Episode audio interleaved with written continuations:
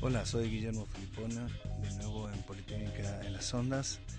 Eh, hoy quería dedicar el programa a un tema que nos interesa mucho en la Politécnica y en el Departamento de Electromecánica y Materiales, que es em, una de las líneas prioritarias de investigación y formación que tenemos en, la Politécnica, que es eh, sobre eh, energías renovables. Eh, esta es una línea que la universidad ha definido como estratégica en temas de investigación y de formación y que forma parte de un, digamos, un, todo eh, que se integra eh, mediante distintas líneas de formación, como el máster de energías renovables, un doctorado y una línea de investigación que en este momento estamos comenzando a, digamos, poner en marcha.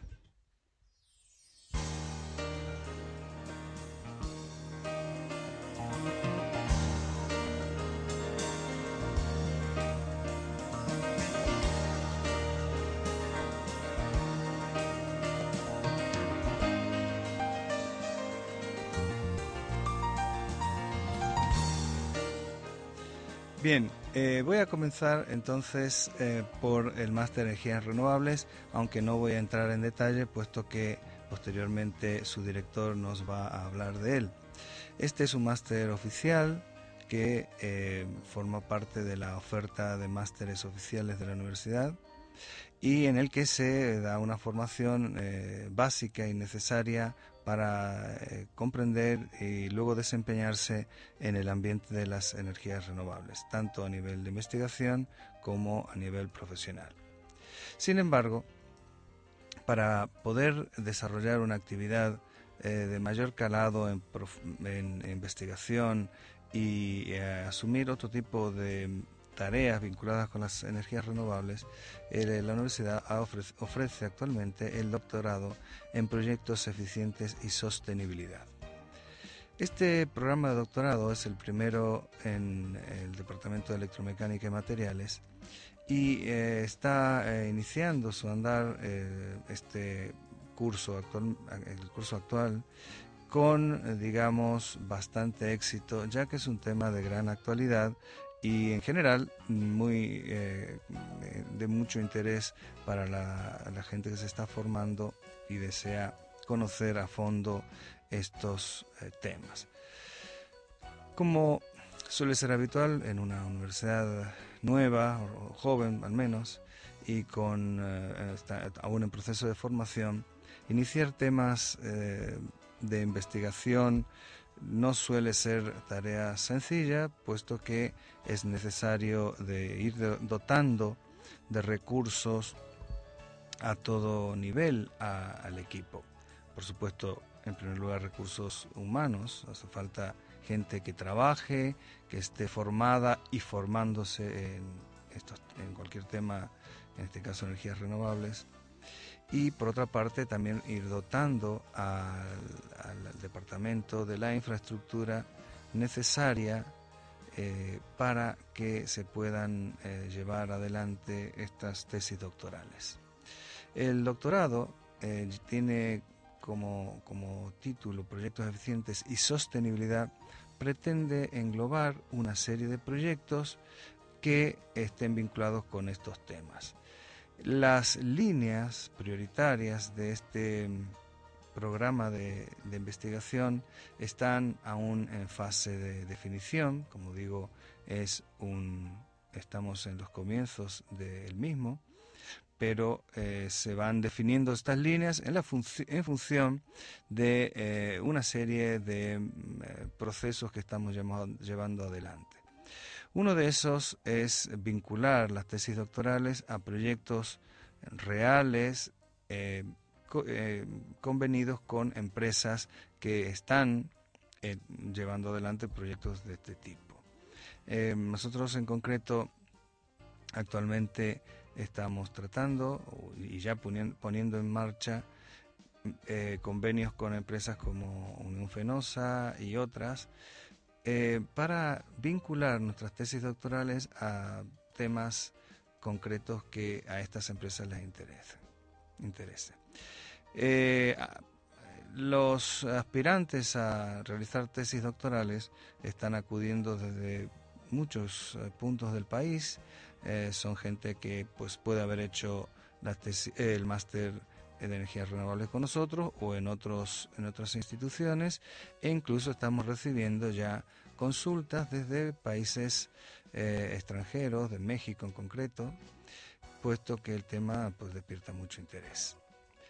Como estamos en fase de definir estas líneas eh, todavía no tenemos eh, pues una estructura muy muy definida pero ya podemos comentar algunas de las líneas en las que estamos comenzando a trabajar.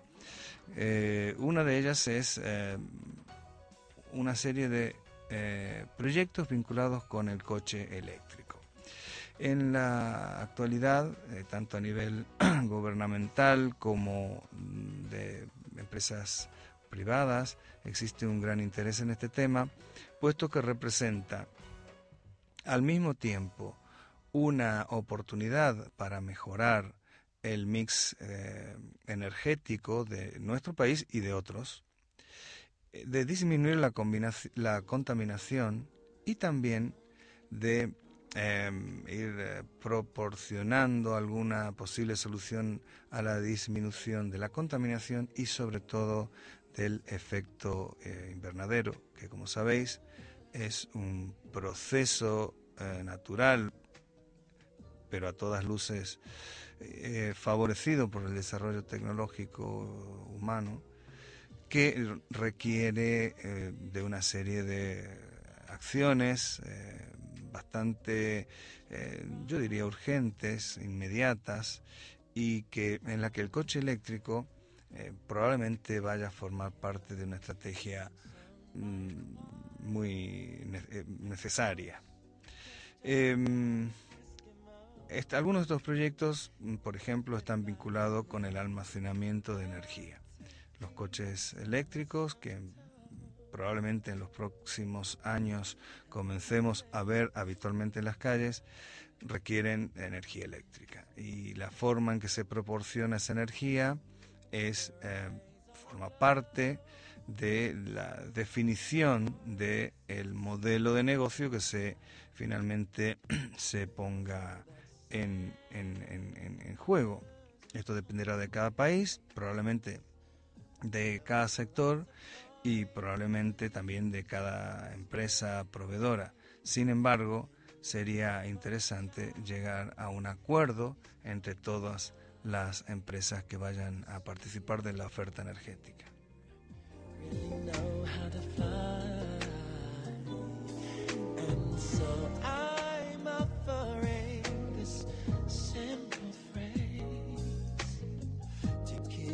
From 1 to 92.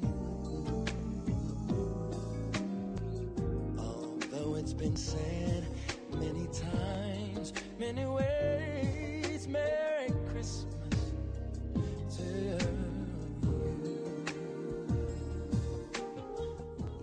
Bien, este tema que despierta mucho interés tiene eh, una serie de posibles eh, eh, líneas de desarrollo y mm, entre las cuales podemos contar los coches híbridos, los coches eh, que utilizan dos, al menos dos combustibles, eh, gasolina o gasóleo y digamos energía eléctrica almacenada en baterías, de los cuales ya hay algunos modelos en el mercado y algunos de ellos con gran éxito.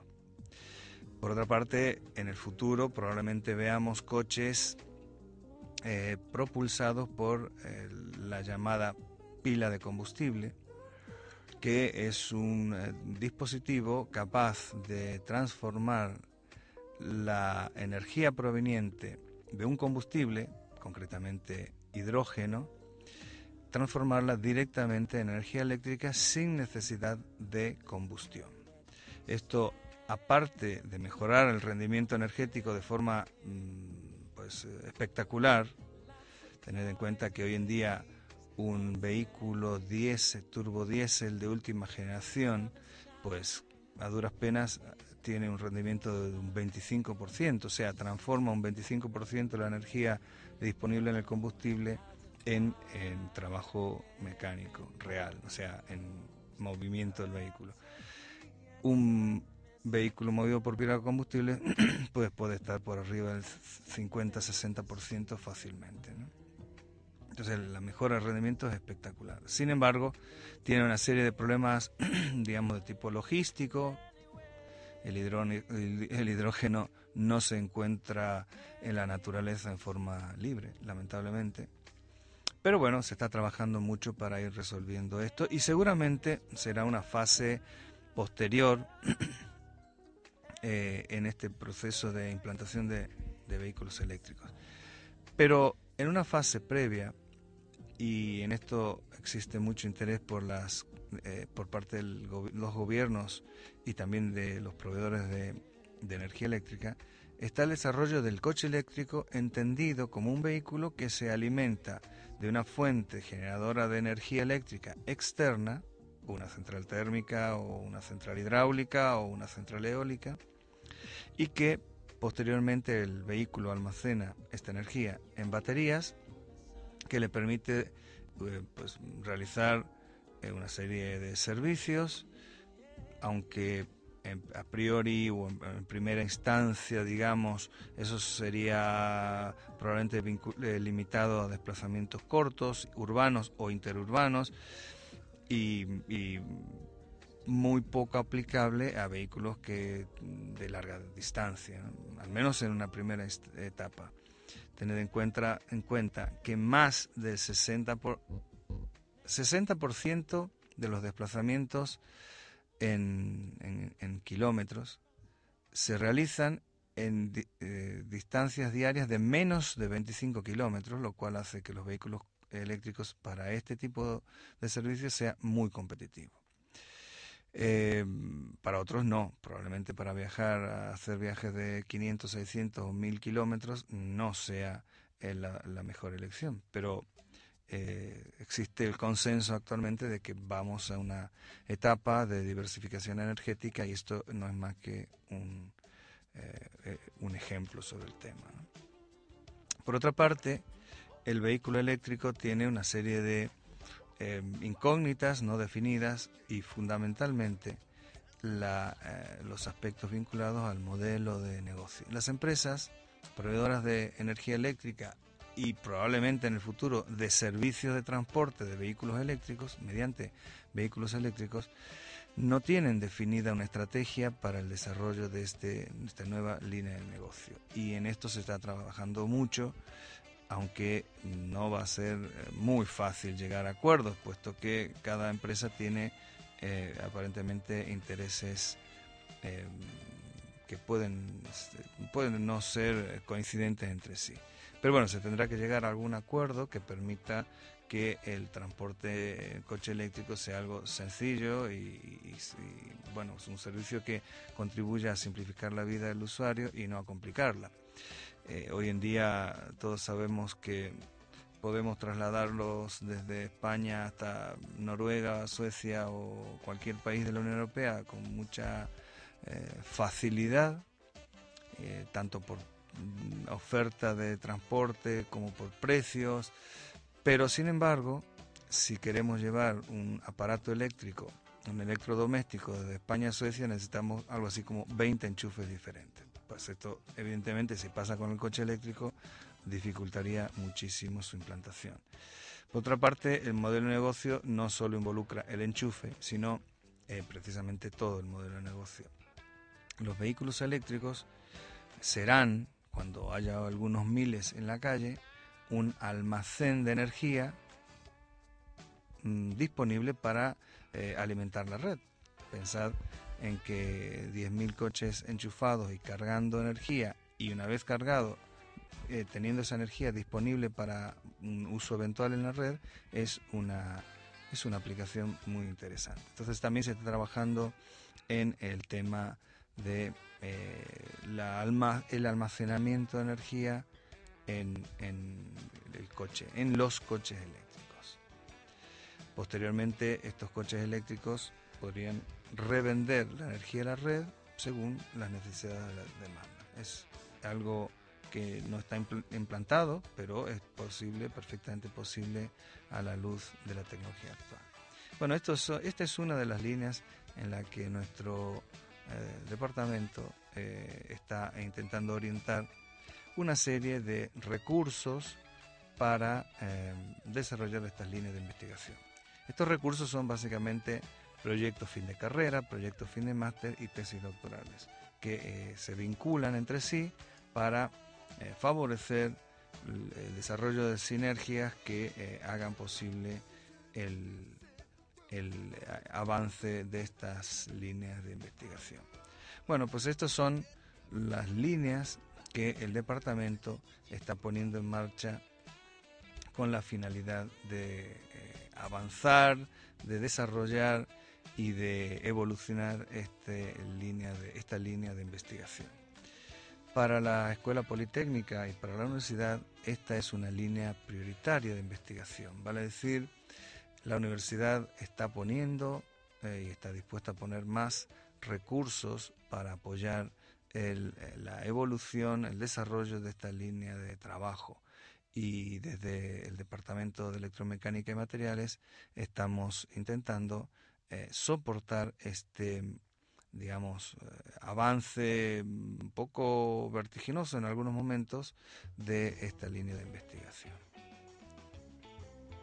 Muchas gracias, eh, Guillermo Filipone. Nosotros continuamos cuanto faltan apenas unos minutos para llegar a la una menos diez de la tarde aquí en Uencon Radio, hablando de la Escuela Politécnica y los diferentes programas de másters que oferta esta facultad. Se encuentra con nosotros Alberto Ríos Villacorta, es el director del Máster Universitario en Energías Renovables. Alberto, bienvenido. Ahora sí que te había cerrado el micrófono, así te podemos oír. Hola, buenos días. Pues vamos a hablar precisamente del máster que tú diriges, es el máster en energías renovables. Ya Guillermo nos ha dado un adelanto de qué consisten estas energías, eh, de los diferentes programas que hay dentro de vuestra facultad, de vuestra escuela. Pero lo primero que nos gustaría saber es a quién va dirigido este máster de energías renovables. Eh, muy bien, muchas gracias. Eh, mira, este máster está dirigido básicamente a ingenieros industriales, ingenieros de telecomunicación y licenciados. Y también de cualquier carrera independientemente de que sean no licenciados ambientales licenciados químicos básicamente. Eh, luego también se puede en casos muy concretos aceptar a aquellos eh, aquellas personas que de alguna forma tienen una formación profesional en el sector pero que no tienen ninguna ningún título que les avale Tenéis que, hay que superar alguna prueba para acceder a este máster o sencillo y llenamente con tener la titulación adecuada es suficiente para poder ingresar en él. Eh, una de las premisas que planteamos a los alumnos que quieren entrar, entrar en nuestro máster es que tengan unos conocimientos básicos de electrotecnia. Fundamentalmente porque el máster de energías renovables está dirigido a, a, formar a los alumnos en temas de diseño y dimensionado de sistemas de energías renovables. Y en este contexto es muy importante que tengan unos conocimientos importantes de básicos de electrotecnia. Aparte de electrotecnia, ¿qué terrenos abarca concretamente? ¿Qué temarios se, imparte en este máster? Eh, la electrotecnia, digamos, es el hilo conductor que permite desarrollar los proyectos básicos en energías renovables de temas tan variados como energía eólica, energía fotovoltaica, biomasa, eh, energía hidráulica, energías del mar, energía geotérmica, centrales solares termoeléctricas. Todos, digamos, la electrotecnia es una base para poder abordar a los sistemas de generación renovables que, cuyo objetivo es generar energía eléctrica. Luego tenemos un par de, de módulos en el que se centra el estudio en generar calor, calor para agua caliente sanitaria, para climatización de piscinas o para sistemas de climatización y suelo radiante. Calefacción, vamos. Evidentemente, las empresas son una parte importante de cualquier máster. Eh, ¿De qué manera se integra vuestro máster con, las empresas y cuáles están colaborando con vosotros en estos momentos? Bien, eh, nosotros el, el máster de energías renovables ya va por su séptima edición. Y desde luego, uno de los parámetros más importantes de este máster es la integración y la participación que tienen las empresas más importantes del sector de las energías renovables en España en, la programación y en la impartición del máster. Eh, inicialmente nosotros eh, empezamos este máster bajo el auspicio muy activo de Iberdrola, posteriormente de Endesa y actualmente pues colaboran con nosotros empresas como Gamesa, que es una empresa puntera en el sector de energía eólica, eh, colabora con nosotros también Batesh eh, Andritz Hydro, que es una empresa puntera en el sector hidráulico. Eh, colaboramos también o colabora con nosotros una empresa que se llama Ariema, que es especialista en el sector de hidrógeno. Bueno, y la tendencia en general es que cada módulo del, del máster esté auspiciado, entre comillas, por una empresa del sector que, que sea importante y que sobre todo tenga eh, capacidad de transmisión de información y de realización práctico de diseño y dimensionado de proyectos renovables. Ese es un poco lo que distingue este máster de otros, que es un máster muy muy dirigido a lo que es la capacitación real y práctica del alumno para que pueda posteriormente tener una herramienta que le permita insertarse de, de forma rápida al mundo laboral. O sea que desde el primer momento el máster viene a ser casi como una práctica en empresas y al mismo tiempo los alumnos tienen la posibilidad de encontrar una bolsa de trabajo cuando terminen este máster en las empresas colaboradoras. Eh, las empresas colaboradoras lo que lo que plantean actualmente es un proceso de selección, proceso de selección a lo largo del máster y evidentemente eh, digamos seleccionan a los perfiles más adecuados en los momentos concretos para sus fines e intereses. Alberto, nos comentabas que dentro de las energías renovables pues, nos encontramos la energía eólica, energía hidráulica, energía solar. ¿Y ahora mismo las empresas se decantan por un, tipo concreto de, estas energías o se, por el contrario se está investigando en todos los campos a la par? Bien, agradezco esta reflexión porque me va a permitir ampliar un poco los, los, los matices que hemos venido dando hasta ahora. Eh, las energías renovables actualmente son una, una necesidad en el proceso de transformación del modelo energético actual de la Comunidad Europea y del mundo. Es decir, la Unión Europea apuesta decididamente por estas tecnologías, básicamente porque hay un, hay un par de problemas muy importantes que hay que abordar y que son inaplazables. Estos problemas son básicamente dos. La continuidad, la garantía del suministro eléctrico y por tanto el suministro energético y la problemática del cambio climático que afecta y que existen signos inequívocos que se están produciendo a lo largo del planeta y que efectivamente dan dan serias eh, es una seria información del proceso de transformación del planeta y sobre todo el, impacto de las actividades humanas en el funcionamiento de este sistema que es el planeta, el hogar en el que vivimos y que tenemos que construir, respetar y, y, y sobre todo mantener las características más importantes de este sistema para los para las generaciones venideras. En este sentido, evidentemente, la evolución de, las diferentes tecnologías de energías renovables es variada.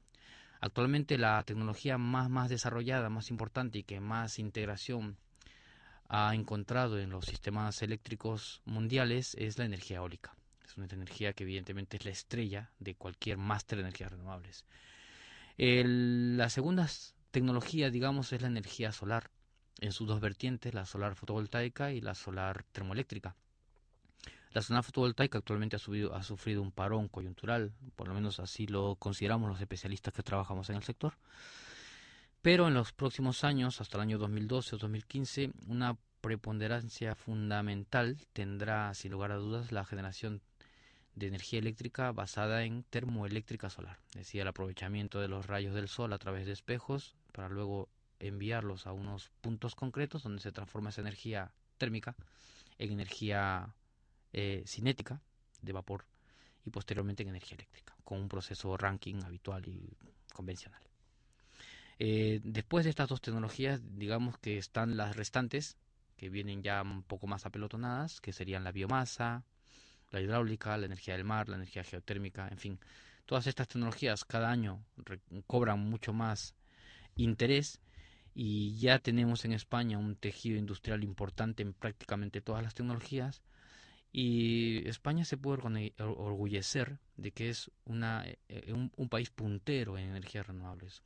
Solamente Alemania y probablemente Estados Unidos eh, nos adelanten por muy poco en lo que es en el desarrollo tecnológico, en la, en la creación de tejido industrial, en la creación de una normativa, en la creación de un espacio de referencia económica, en la creación de, de toda una serie de actores que permiten desarrollar estas tecnologías e integrar en España en un mundo altamente tecnológico y competitivo. Entonces, la verdad es que da buenas esperanzas ver que nuestro país está a la cabeza en estas energías y que aquí en la Universidad Europea de Madrid pues tenemos un máster que nos permite integrarnos en este mundo y estar también a, la cabeza de, estos estudios. ¿Cómo es la evaluación de este máster? ¿Cuál es la dinámica que siguen los alumnos en vuestro máster? Eh, antes de responderte a la pregunta, eh, voy a intentar cerrar la, ah, reflexión anterior, además utilizando un poco tus palabras. Efectivamente. Eh, España no solamente se puede eh, o sea, enorgullecer, de, tener estas tecnologías, sino que además es, podemos decir que esto es el futuro. Mm. O sea, eh, aprovecho esta oportunidad pues para simplemente decir que es las energías renovables ya no son una moda. Aquellos que piensen que las energías renovables son una moda demuestran una profunda ignorancia y una profunda ignorancia de la dinámica del sector. Esto ya es algo que está establecido en los planes nacionales de energías, está establecido como una prioridad de desarrollo eh, estratégico en la Unión Europea. O sea, hay directivas que afrontan el futuro energético de, Europa con energías renovables y con eficiencia energética, que son las dos patas de nuestro desarrollo en el futuro.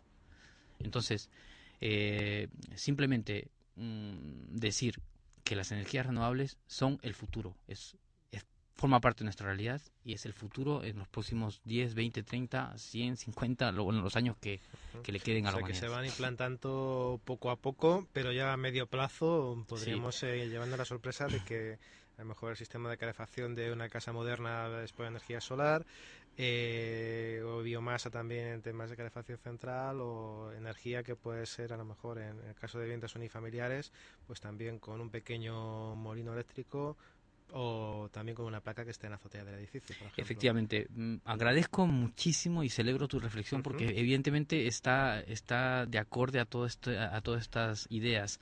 El futuro pasa por una construcción bioclimática. Y además, cuando hablamos de construcción, estamos hablando de un tema crítico en, este país, en España, que es el, el, reactivar un mercado que ha sido puntero en el desarrollo económico de España en los últimos 20 años acuerdo? La construcción puede encontrar en las energías renovables una tabla de salvación, ¿de acuerdo? Y una, um, una, integración en un mundo moderno, respetuoso con el medio ambiente. Por ejemplo, lo que comentabas tú.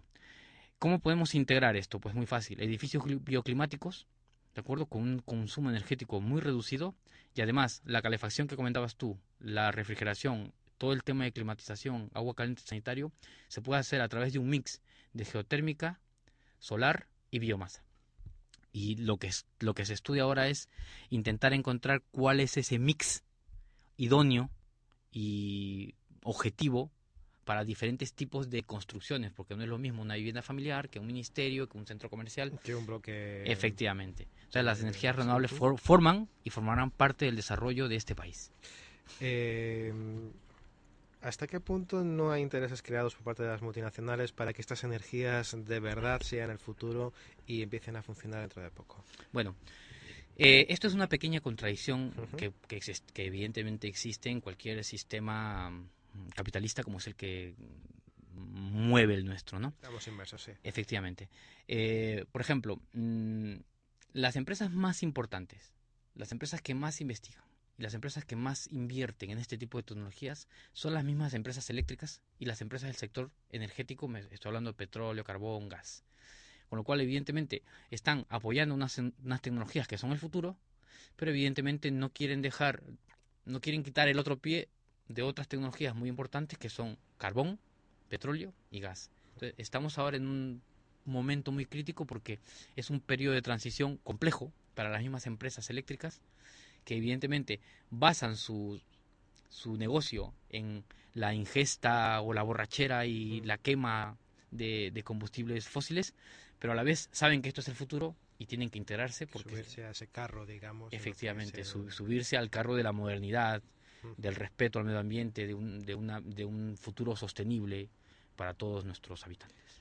Alberto, pues para concluir ya solamente eh, hacer hincapié en a dónde hay que acudir si queremos apuntarnos a este máster de energías renovables aquí en la Universidad Europea de Madrid. Sí, bueno, mm, primero hay que evidentemente eh, cumplir el requisito de tener eh, la titulación adecuada, ser ingenieros, por ejemplo, o estar trabajando en el sector. O, sí, o ser licenciados.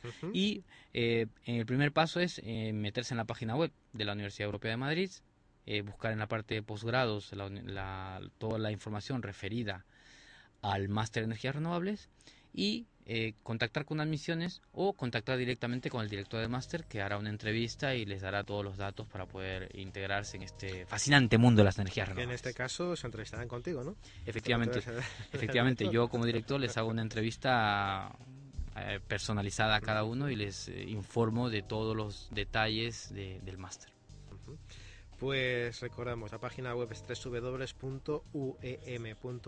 eh, y posgrados, y Alberto Ríos Villacorta, pues seguro que va a ser uno de los grandes directores, de los grandes profesionales que estarán pendientes de todos los que quieran hacer este máster aquí con nosotros. Alberto Ríos, muchísimas gracias por haber estado hoy en Politécnica las Ondas, acercarnos el mundo de las energías renovables y por supuesto que seguiremos hablando largo y tendido de este fascinante mundo de, la energía, del mundo del futuro, que es eh, lo que supone las nuevas energías y los nuevos medios de, de, obtenerlas. Muchas gracias y hasta siempre. Muchísimas gracias y muchas gracias por haberme invitado a esta entrevista y evidentemente abierto cualquier otra, otro tipo de, de entrevistas e información.